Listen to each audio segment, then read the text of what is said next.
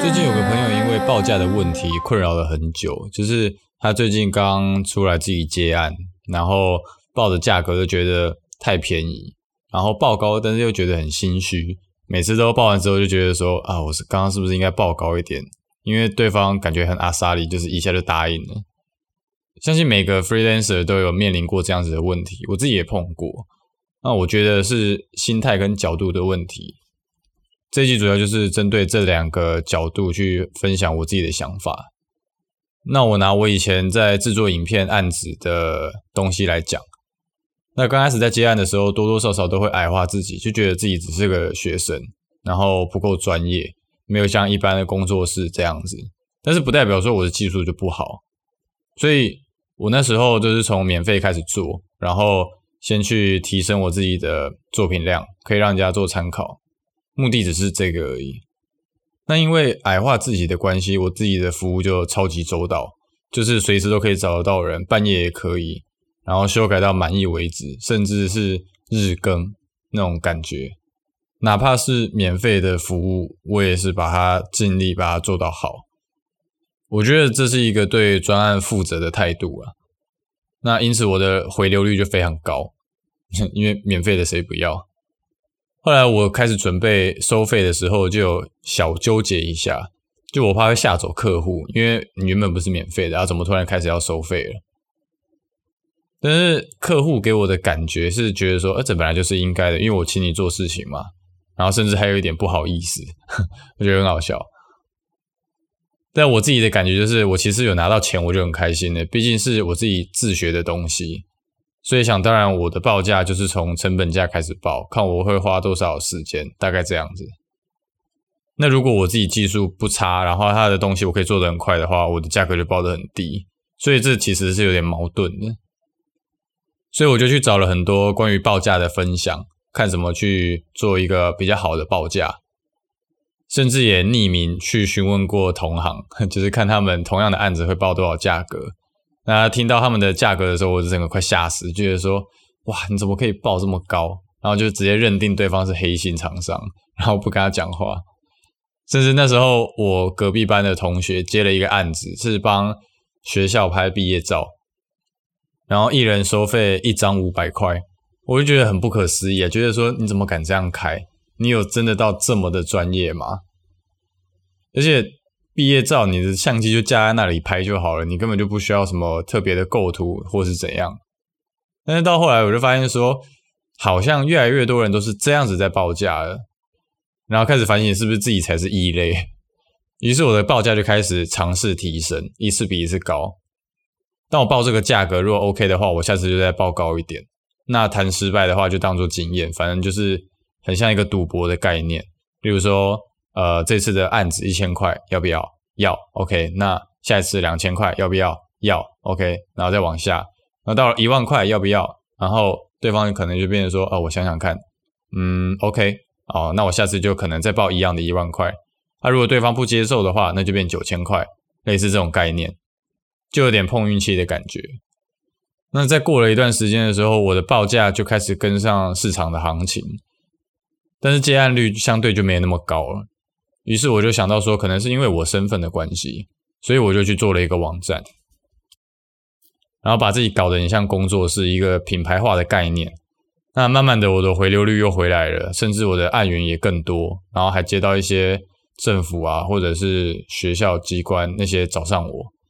但是这些单位都会需要发票嘛，没办法，每次都是开劳务报酬单，所以我就开始去询问同行能不能帮忙开发票。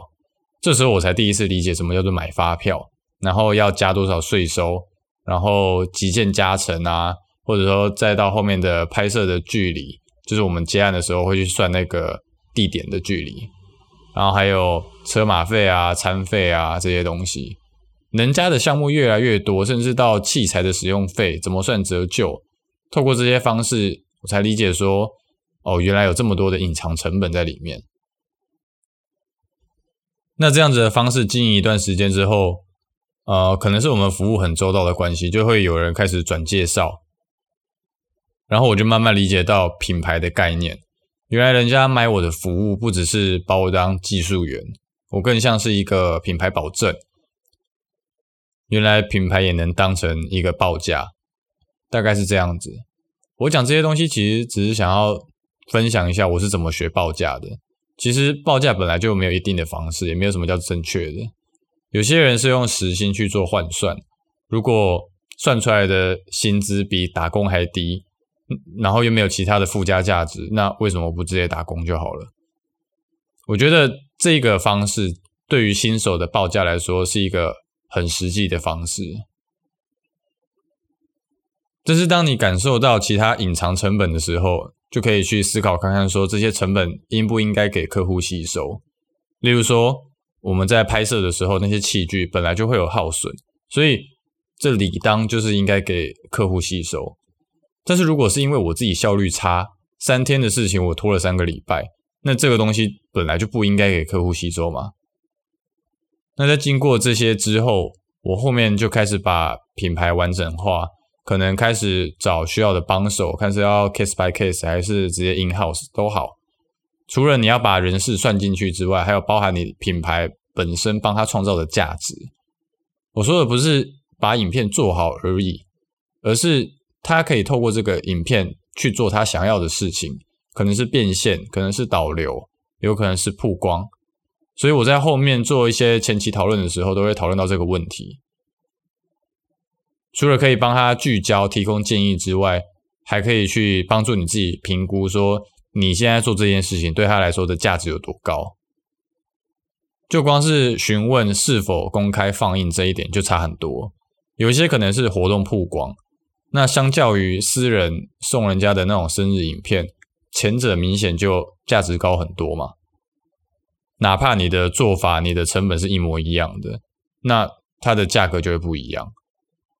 所以在这点上，你就可以去重新审视说，这个专案它到底值多少钱。用其他例子来比喻的话，有点像是呃，例如说数位行销，你在帮他操作的时候，不是帮他点点滑鼠做完事情就好，而是。帮他用最小的成本去利益最大化，这才是你做这件事情的价值嘛，也才是他找你的价值。毕竟你又不是像超商一样帮客户结账，然后结完账就没事了。你做的事情如果是有后续效应的话，就应该把这一点考虑进去。那最后就是你对于报价这个问题，你是站在个人的角度来评估，还是经营者的角度来评估？如果你是个人的话，讲白点都没差，因为影响的只有你而已。但是如果你是经营者的话，你的收益不足以支撑你后面几个月的支出，对于员工来讲，你的佛心报价就是一种不负责任嘛。因为你作为 leader 的角色，基本责任就是让员工能够拿到合理的 paycheck，然后进而安心的工作嘛。你总不可能跟员工讲说，哦，不好意思，我们这次的专案报价有点低。那这个月的薪水大家就少一千块吧。